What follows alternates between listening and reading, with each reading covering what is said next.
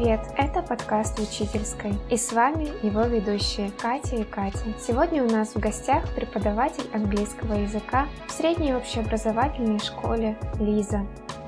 Привет всем! Наш сегодняшний выпуск касается очень актуальных событий апреля и мая 2020 года. Это время, когда мы вынуждены соблюдать карантин, потому что весь мир связывает одна общая проблема – распространение вируса COVID-19. Но мы не будем говорить о коронавирусе в нашем выпуске, мы будем говорить о том, как карантин повлиял на организацию обучения в общеобразовательной школе в России, потому как школьники теперь не имеют возможности учиться как раньше. Лиза, привет! Расскажи немного о себе и своем опыте преподавания, где ты сейчас работаешь нам и нашим слушателям. Привет! Я работаю в Воронежской области, в небольшом городе Бутурлиновка, больше уже полугода. Это мой первый учебный год в качестве преподавателя в школе. Вообще, сама я из города Первоуральска, это Свердловская область. И училась я в Екатеринбурге на факультете журналистики, и ну, закончила я бакалавр журналиста. Случилось так, что я поняла, что, кажется, это совершенно не моя сфера э, в процессе учебы, а что мое я долго не знала. И тогда мне подвернулась программа, попалась, неоднократно попадалась на мои глаза программу «Учитель для России», которая предлагает э, людям, которые получили высшее и сейчас э, в данный момент уже даже среднее педагогическое образование, приехать в какой-то небольшой город, либо село и попробовать себя в роли учителя, даже если ты не заканчивал педагогического. Вот. И так я стала учителем английского языка вот в той школе, где я нахожусь. А был ли у тебя опыт преподавания онлайн до того, как школы перешли на дистант? Да, я забыла сказать, получается, когда я закончила журфак, я работала в обычной рекламной кампании, вот, и занималась английским дополнительно, просто потому что в университете он был ужасный, и он умирал, и мне хотелось вернуть его на должный уровень. И я ходила в обычный разговорный клуб, и потом ведущая этого клуба, она уехала в Аргентину практиковать испанский. Заменить ее она предложила мной. Так я начала вести взрослый разговорный клуб пару часов в неделю, и я поняла, что это мне доставляет намного больше удовольствия, кайфа, наслаждения, чем моя основная работа, на которую трачу большую часть времени. И так я поняла, что мне стоит переквалифицироваться, я начала искать на работу, уволилась, и в итоге я работала последние полгода перед школой в онлайн-школе и вела уроки онлайн у взрослых людей. Сейчас у меня есть э, несколько учеников детей, которых я учу по скайпу, либо по зуму. Это случилось до перехода на дистанционное обучение. Это для меня просто такая, ну, дополнительный какой-то заработок. Плюс я учу дополнительно испанский. Мне, ну, удобно перекрывать свои доходы, расходы таким образом. Подскажи, а твои ученики, с которыми ты занимаешься онлайн, они какого возраста? Они младшие школьники или уже подростки? Um, у меня вот всего двое. Одна девочка, это 10 класс, а другая девочка шестой класс. А, я как раз в обычной школе, я веду пятых и шестых классов, и у меня есть э, четкое понимание, как с ними работать. Вот, но со старшими, мне кажется, просто как-то просто взаимодействовать. С маленькими я не работала еще ни разу, пока даже как-то страшновато. Вот. Как сейчас в твоей школе организован процесс? Как проходят твои уроки? А, да, а, мы перешли на дистанционное обучение неделю назад. Вот пошла сейчас вторая неделя. Понедельник начался прошлый очень весело, потому что э, сетевой журнал, э, электронный журнал, где ты выкладываешь задания, оценки и так далее, он рухнул.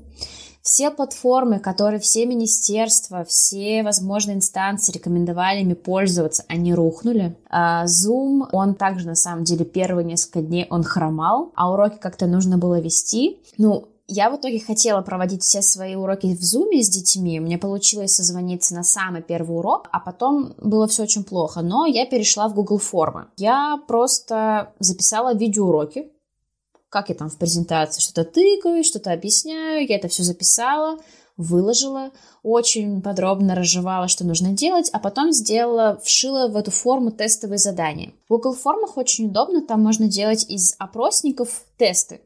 И там можно получать баллы за свои ответы. И все автоматически собирается. И самое главное, детям не нужно регистрироваться ради этого. А, вот, потому что у всех это вызывает большие сложности.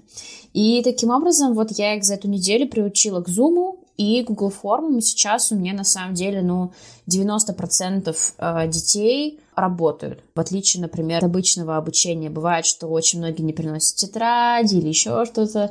Тут так, э, так не отмазаться. Вот, у них есть возможность все заполнить. Вот. В школе, в принципе, стараются либо использовать какие-то сторонние платформы типа Я класс, если вы знаете про него, Учиру, Яндекс Учебник, ну это вот русский, математика особенности. Кто-то прямо, вот у каждого класса есть своя беседа, и кто-то прямо надиктовывает сообщение, что вот он, что сейчас они с классом делают, ну, типа старинки. Кто-то просто кидает презентации, все выкручиваются по-разному, на самом деле. Вот кому как удобнее, кому какие возможности позволяют. А у всех ли детей есть компьютеры и доступ в интернет? Нет с этим проблем? А у них есть, э, практически у всех есть доступ к интернету, но есть семьи, например, где есть трое детей, да, а компьютер, например, один, или там а, телефон с интернетом один, и вот тут возникают сложности.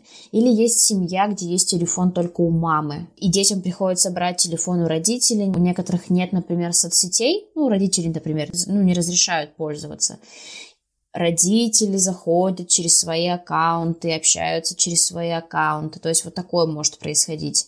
Но в целом, на самом деле, я ожидала, что будет хуже, что некоторых детей я вообще не увижу. Пока наоборот, стараются как-то держаться, выходить на связь. То есть в итоге у тебя дошли все, все занимаются, правильно? Да, да. Есть как бы ребята, которые, в принципе, иногда с ними сложно было не то чтобы взаимодействовать с ними, ну, им сложно, да, дается английский, например. Вот, пошла вторая неделя, я пытаюсь это все дифференцировать и давать им задания чуть проще. То есть они иногда мне могли чего-то не делать просто потому, что им было ну, сложно и страшно. Вот я сейчас посмотрю, как они начнут реагировать на то, что я им даю другую работу. Кстати, да, в рамках онлайн-обучения гораздо проще реализовать индивидуальный подход. Как ты говоришь, дифференцировать задания по уровню сложности. Или, например, давать более подробный фидбэк на задания учащихся, например, через голосовые сообщения. Да, Uh, да, правда, на самом деле, то есть я пытаюсь вот сейчас тезировать этот процесс, либо сделать его быстрее, но это правда намного лучше, чем это вживую. Например, у меня дети писали вот на прошлой неделе все шестые классы, у меня четыре шестых класса, полные классы, они писали небольшие короткие тексты про их весенние каникулы. Я подумала, было бы важно пару слов сказать им вообще про их текст, я просто каждому надиктовала аудиосообщение там, ну, 30 секунд. Что получилось хорошо, что плохо. Ну, они были рады это услышать, потому что в обычной жизни либо я это выдаю им тетрадку, я могу им наклеечку какую-нибудь наклеить или еще что-то, либо я вообще ничего не говорю, просто потому что я забываю, нет времени и так далее. Тут получилось сделать таким образом. Плюс есть платформы, которых, возможно, я еще ну, не опробовала, либо не поняла, не узнала их функции полностью, где можно, правда, ранжировать задания да, от легкого к сложному. И можно самим это все делать. То есть, например, если вы сделаете такой объем заданий, вы точно получите минимальную там тройку. Если такой четверку, если такой пятерку. И как бы с них не требовать этого, но дать им точно понять, что они могут вот выбирать, как они хотят работать. Стало интересно, как дети отреагировали на эти изменения. Они были рады или наоборот? И особенно, как родители отреагировали? Все отреагировали по-разному. Э, родители в большей степени, конечно, для них это болезненно и сложно сложно, и потому что они, да, не дружат, ну, многие могут не дружить с технологиями, просто это уже как-то по-другому, и им заново приходится вместе, вместе с детьми разбираться с какими-то непонятными вещами. Детям сложно, очень сложно, но интересно. Сложно, потому что сейчас у учителей снова обновились требования, да, у каждого учителя ты должен делать одно задание в одной платформе, третье письменно, четвертое на я, я классе, например. И, к сожалению, форма подачи информации, которая лично у нас, она через чаты все моментально теряется, им сложно держать это в своей голове, они очень часто задают одни и те же вопросы, могут раздражаться и сами дети другие от этого, и учителя, к этому нужно просто относиться с пониманием. Но в целом опрашивала их в конце прошлой недели, вшивала вопросы рефлексивного характера, я вообще спросила, как им наши уроки, чего бы они хотели добавить, и большая часть написала, что им все нравится, им интересно, им нравится делать тесты, ну, есть тот процент детей, которые обязательно хочет делать задания только только по учебнику, им не хватает каких-то физкульт-минуточек, но я начинаю это тоже, да, думать, как вводить. Но в целом больше положительно, чем отрицательно. По крайней мере, они впервые за три недели начали общаться друг с другом. Заметила ли ты, что дети скучают друг по другу, по школе, по учителям? Они, правда, скучают. Большая часть, э, особенно это было заметно в первые дни, когда мы только созвонились, и, ну, их там просто разрывало. Во-первых, было видно, как они сидят, они вот все ерзали, переживали. Потом они просили просто поболтать. То есть есть дети, когда ты заканчиваешь, ну, заканчиваешь там, ну, на 5 минут пораньше, говоришь, ребят, вы можете там выходить из конференции. И парочка всегда остается, им хочется вот, ну, поболтать с тобой немного. Они, если ты им даешь время, так, сейчас вы можете рисовать на экране, например. Вот они там начинают все обсуждать. Возможно, они общаются приватно, да, но я об этом не знаю. Как только случается ситуация с зумом, и они друг друга увидят, видели, для них это все равно интересно, кто в чем одет, у кого что на фоне находится, если у кого-то какое-то животное. Для них это все повод как-то вот, ну, порадоваться происходящему. Вот ты говоришь, вы занимаетесь в зуме, и я думаю, для многих деток это что-то очень новое, необычное, и им сразу хочется все понажимать, пописать, порисовать. Как ты к этому относишься? А, я очень подробно изучила настройки зума, и я отключаю возможность э, демонстрации экрана и рисования, пока я сама этого не захочу и не позволю. Они сразу же это понимают, ну, я вижу, там, кто-то пишет в чате, почему я не могу рисовать? Я говорю, потому что пока нельзя, потому что пока не время. Вот. Просто для меня кажется, что, ну, во-первых, мы с ними изначально обговорили правила. Правила, чтобы они говорили, старались говорить по одному, чтобы они нажимали кнопочку поднять руку, там, например, чтобы они не, э, ну, не флудили в чате, грубо говоря. Вот. И для меня лучше, чтобы если, э, ну, я им сама буду давать как будто поле для того, чтобы пообщаться, повеселиться, как в качестве награды, чем если бы они у меня бесконтрольно рисовали и ну, занимались отвлекающими какими-то вещами. Хотя они все равно умудряются что-то там между собой. Но урон не такой великий, как если бы это было вживую, скажу честно. Как ты настраиваешь ребят на работу? Все-таки они все, скорее всего, находятся дома, в пространстве, где они привыкли отдыхать. Ну и да и в целом много отвлекающих моментов. Кошечки, собачки, игрушки и вот это вот все. Э, вот первые пару минут, пока они все заходят, я, в принципе, стараюсь как-то с ними просто пообщаться и спросить на русском, как у них дела, чтобы они себя спокойно чувствовали. Вот. А, но в целом, на самом деле, они все достаточно, я даже удивляюсь, сосредоточена большая часть, большая часть себя держит. И вот э, сегодня я дала им впервые какие-то письменные задания быстренько поделать во время 30-минутного урока, и почти все писали работали, вот. А, но про котов отдельно я хочу провести урок, где у нас будет показ своих животных. Мне кажется, это просто будет легендарно. То у меня есть, какого у него цвета, какого у него глаза, все можно придумать какую-то учебную цель для этого. Вот. Но правда, они намного меньше отвлекаются, просто потому что никто с ними рядом не находится. А у меня условия такого класса, что в смысле, у меня вот реально мой класс в кабинет, он в два раза меньше, чем любой обычный кабинет, а классы у меня полные. И поэтому они почти что на шее друг у друга сидели, и они не могли не отвлекаться в реальных условиях. Сейчас для меня ну просто благодать наступила, я по-другому это назвать не могу. А у меня возникает такой вопрос. Вот ты говоришь, они сидят одни, и их никто не отвлекает, и родители тоже? Они оставляют детей в покое и не вмешиваются никак в образовательный процесс? Или наоборот, где-то рядом сидят и контролируют каждое действие, например, сиди ровно, поднимай руку, не болтай, говори по делу. Или, может быть, они даже исправляют ошибки и нашептывают правильный ответ. Как у тебя вот дело обстоит? Я знаю, что такое есть, и я знаю, что это есть точно в началке, ну вот мне коллега рассказывал, например. Я знаю других коллег, я слышала, но лично я пока у себя такой ситуации не застала.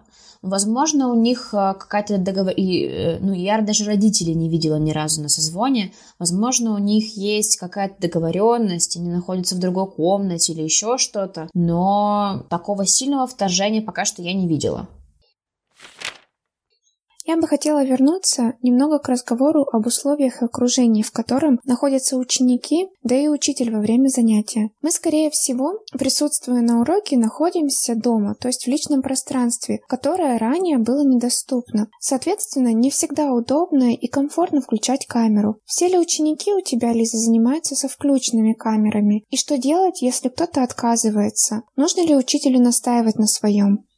Ну, а, во-первых, это тоже можно проговорить в качестве первоначальных правил. А, мы это и среди педагогического коллектива обговорили, что нам желать, ну, то есть нам точно нужно выглядеть более-менее там как-то респектабельно, какая-то стиль официальный, да, ну, или там smart casual, например, какой-то, то есть что-то более выдержанное, какие-то блузки, рубашки и так далее, там пиджак, или еще что-то. То есть, ну, явно не в майке или не в чем-то подобном. То же самое мы ждем от детей, и мы об этом говорили. Там, ребята, пожалуйста, давайте, то есть, ну, понятно, не галстуки, рубашки, но что-то, э, даже вам психологически это поможет, если вы на время занятий смените себе одежду. Если вы сядете за стол, и у вас будет тетрадь, вы будете ощущать, что вы сейчас на уроке. Это вам в первую очередь поможет.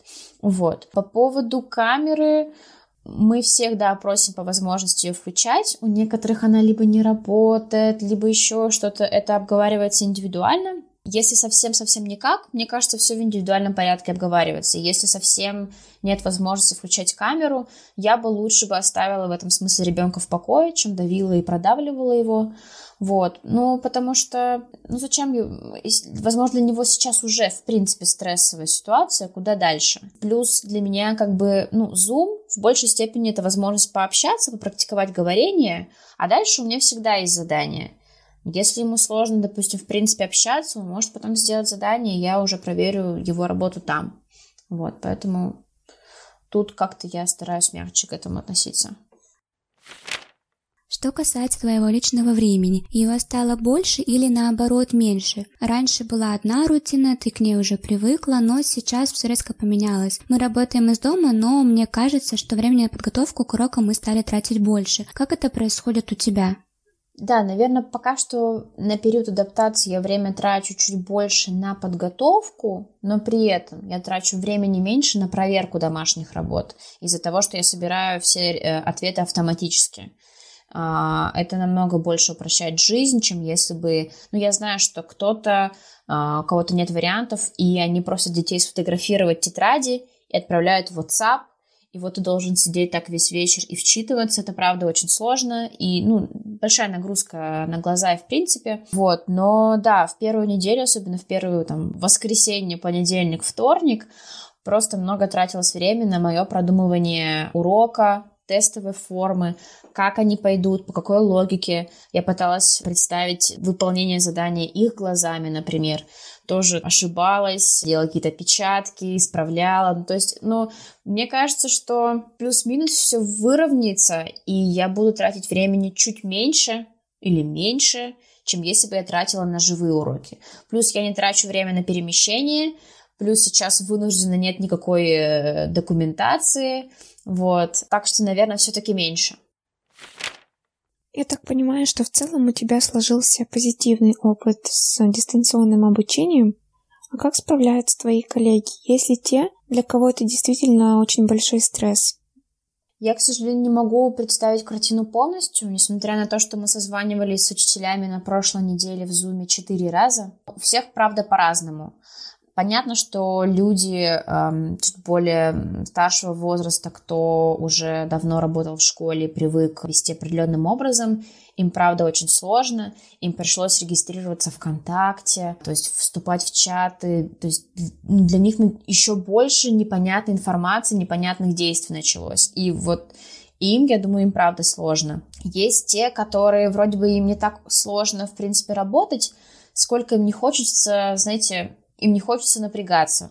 Им хочется, чтобы как было, идти по привычному потоку, вот как они делали, так они будут делать. К сожалению, наверное, пока что единицы, да, в моей школе, кто прям правда наслаждается процессом, им интересно, интересно, как будет дальше, и пытается как-то экспериментировать. Но я думаю, что это примерно такие пропорции, возможно, в каждой школе, если мы не говорим про частные какие-то особенные школы. Вот. Все очень по-разному.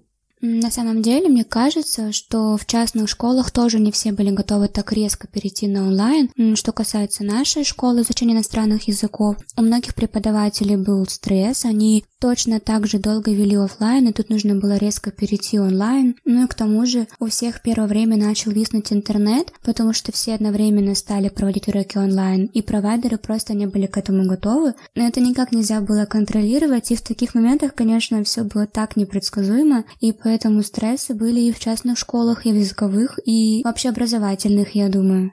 Я могу чуть-чуть сказать про отдельную форму стресса. Это люди, кто является классными руководителями. Вот если я не классный руководитель, но если бы я была им, то мне бы правда было бы очень психологически тяжело.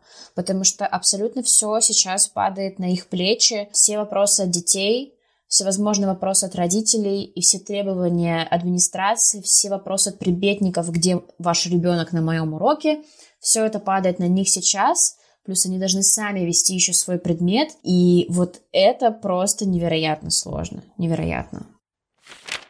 А как сейчас происходит заполнение журналов? У нас школа работает по электронному журналу только, у нас нет бумажных. Там каждый ведет свою страницу сам, своих предметов, своих уроков. Мы просто раньше там был определенный вид урока, он назывался обычно урок, и ты выставляешь оценки. Теперь мы меняем этот вид урока на дистанционный урок и точно так же выставляем там оценки. На самом деле там мало что изменилось. Если мы немного вернемся к вопросу о стрессе, то особый вид стресса сейчас для учителя – это открытые двери на его урок. В традиционной школе мы в большинстве случаев не знаем, что действительно происходит на уроке за закрытыми дверями. Сейчас же можно не только увидеть, услышать, но даже сделать запись урока. И правда в том, что этот момент очень задевает многих учителей. Их задевает, что кто-то может усомниться в их профессионализме. Они боятся быть оцененными. У кого-то есть на это все основания, но для кого-то это просто плюс еще к стрессу. Так вот, такой вид стресса может повлиять на профессионализм учителей в будущем, как ты считаешь? Станет ли кто-то более гибким и добросовестным, или кто не был гибким и не слишком напрягался при подготовке своих уроков, таким и останется? Очень сложный и очень интересный вопрос. Я тоже задумываюсь вообще о роли учителя, то есть как он ее сейчас переосмысляет. Если раньше кто-то мог отделаться тем, что он просто читал свой конспект, что-то очень скучно писал на доске, то сейчас вообще, возможно, для многих придет осознание того, что все ролики, большинство роликов по разным темам можно найти на ютубе. Вот. Ваш голос можно заменить голосом другого диктора. Тут как-то, наверное, каждый должен решить для себя сам, вот, другое дело, да, захочет ли человек что-то менять, если он осознает это, или нет. У родителей возникают вопросы относительно каких-то учителей, потому что они видят или слышат, как проходят уроки. Это тоже, конечно, к вопросу и для учителей, и для администрации, но когда мы начинаем во всем этом думать, на учителя, на обычного учителя сваливается очень-очень-очень много, и, возможно, когда-то этот человек хотел быть гибким, креативным, творческим, каждый урок шедевр, но потом его сломал поток бюрократии, поток бумажек, а, конфликты с родителями, с администрацией и так далее. В общем, то есть тут вопрос даже должен быть не только к учителям, но опять-таки ко всей системе в целом, потому что так просто учитель не возьмет и не поменяется. Сейчас почти все учителя попробовали заниматься онлайн, и кто-то раньше не представлял, что такое в принципе возможно.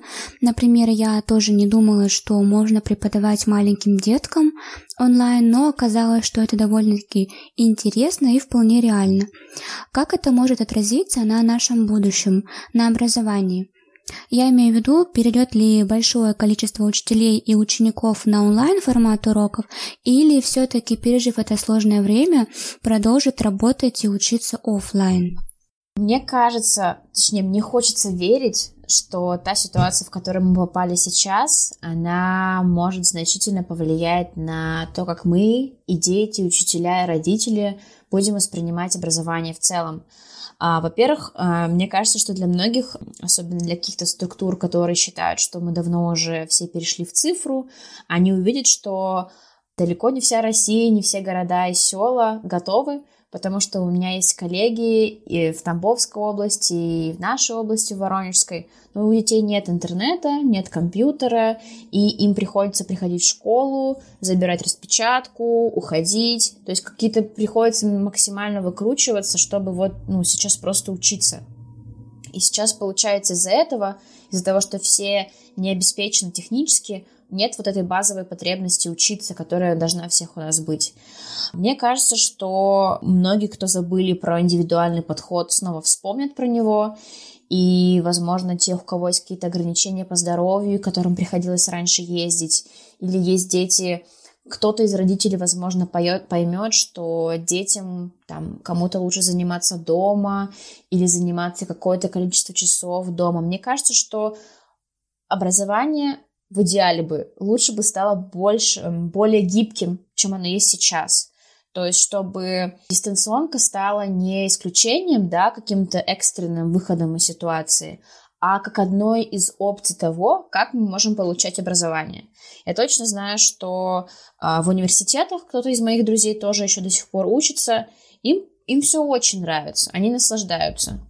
А, да, детей осталось только немножечко приучить технически, и в целом им тоже достаточно неплохо это все заходит. Да, я вот надеюсь на какие-то такие глубокие переосмысления и, возможно, потихонечку больше дистанционного образования у нас в России.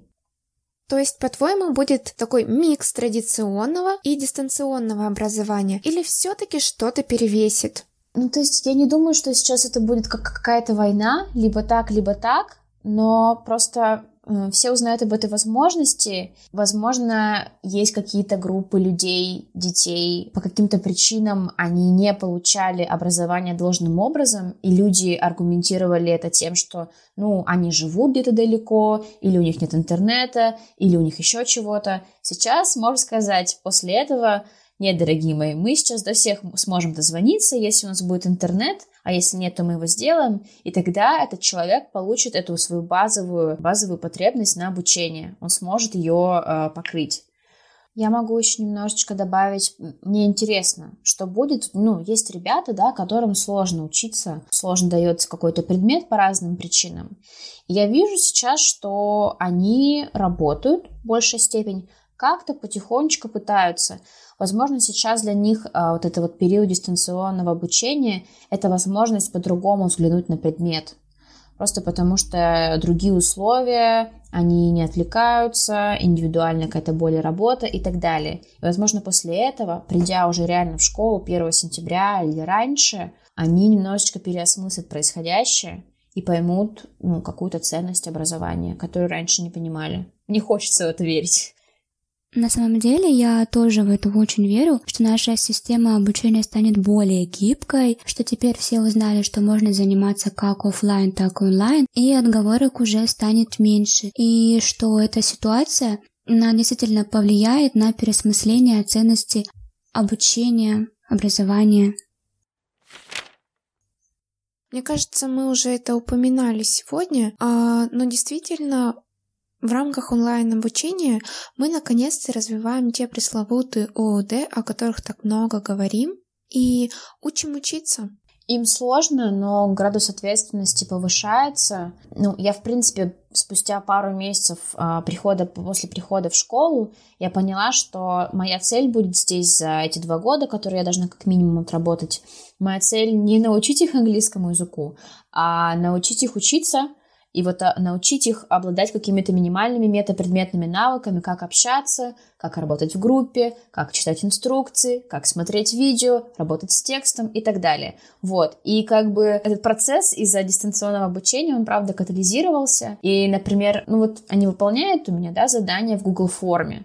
Они прочитали задание не так, они написали не так, и они увидели свои баллы, они мне пишут в панике, что нам делать, мы ответили неправильно.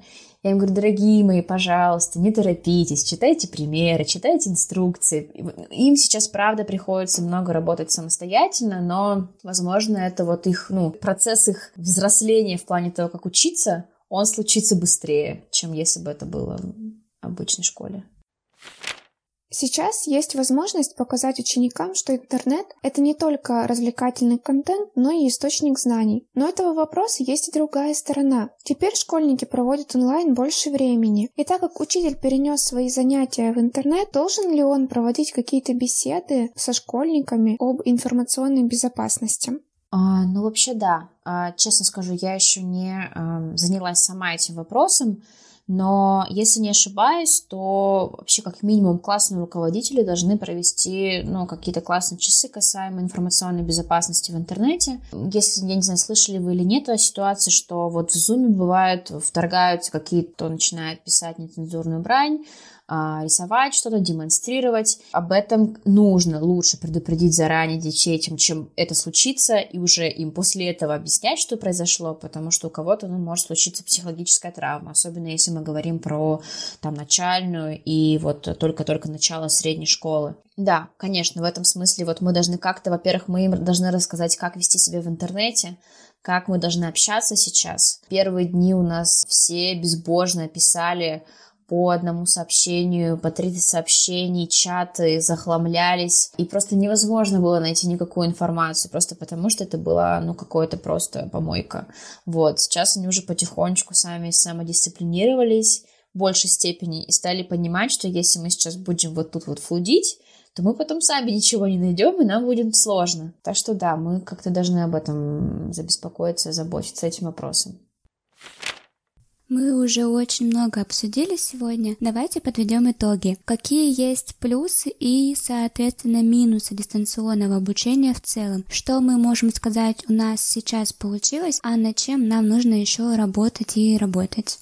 Попробую чуть-чуть про плюсы, про минусы и закончить снова плюсами. Плюсы дети учатся учиться, э, да, из последнего, что самое мы обсудили, дети учатся учиться, учатся работать с источниками, с информацией, с телефоном, узнают о том, что интернет это не только YouTube, TikTok э, и так далее, но там есть куча всего полезного, интересного. Дети, благодаря дистанционному обучению, как мне лично кажется, отвлека... Э, кажется, дети отвлекаются намного меньше, чем если бы они находились в классе. Сейчас ответственность за обучение обучение намного больше легла на их плечи, чем это было раньше, потому что для многих казалось, что ну, мне сейчас все объяснят, а если не объяснят, то я ничего не понял и лапки кверху.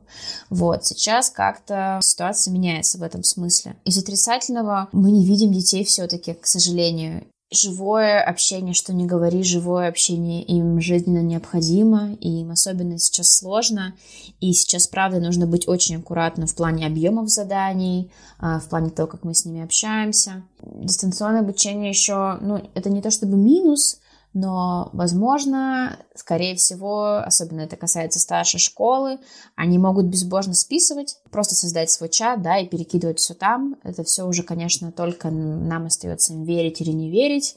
Это сложно контролировать, намного сложнее, чем вживую. Еще из минусов можно добавить, что как плюс то, что на них легла больше ответственность за получение знаний, также мы меньше сейчас можем контролировать, насколько они поняли данный материал, да. То есть им вживую намного проще подойти и спросить, я не понял, чем вот дистанционно. Некоторые стесняются писать, как бы ты им не говорил. Или, ну, в общем, это сложнее, им правда сложнее сейчас получать знания. Но, несмотря на все это, как мне кажется, что благодаря дистанционке ты можешь работать более индивидуально, более точечно, больше с ними рефлексировать, осмыслять происходящее, давать им обратную связь, как-то видеть их индивидуальный прогресс. Спасибо за резюме. И спасибо, Лиза, что присоединилась к нам сегодня. Мне правда было очень интересно с тобой пообщаться и узнать подробнее о том, как обстоят дела в общеобразовательной школе. А учителям, родителям и ученикам хочется пожелать как можно больше терпения, не унывать, учиться новому и воспринимать всю ситуацию как большой интересный эксперимент, который сделает нас ближе, а наша система образования изменит в лучшую сторону даст тот самый толчок для развития, которого ей не хватало. Да, спасибо, спасибо большое, Катя и Катя. Я подписываюсь тоже под каждым словом, правда. Всем терпения, все будет хорошо, даже если сейчас очень сложно. Спасибо, что были с нами и прослушали наш подкаст. Пожалуйста, оцените наш подкаст в iTunes, напишите комментарий, расскажите в соцсетях своим друзьям. Это поможет нам найти своих слушателей. Подписывайтесь на наш подкаст в iTunes. Мы также есть в SoundCloud и в подкастах Контакта, чтобы не пропустить наши следующие выпуски. Вдохновляйтесь и работайте вместе с нами. Хорошей вам рабочей недели и услышимся уже в следующий понедельник.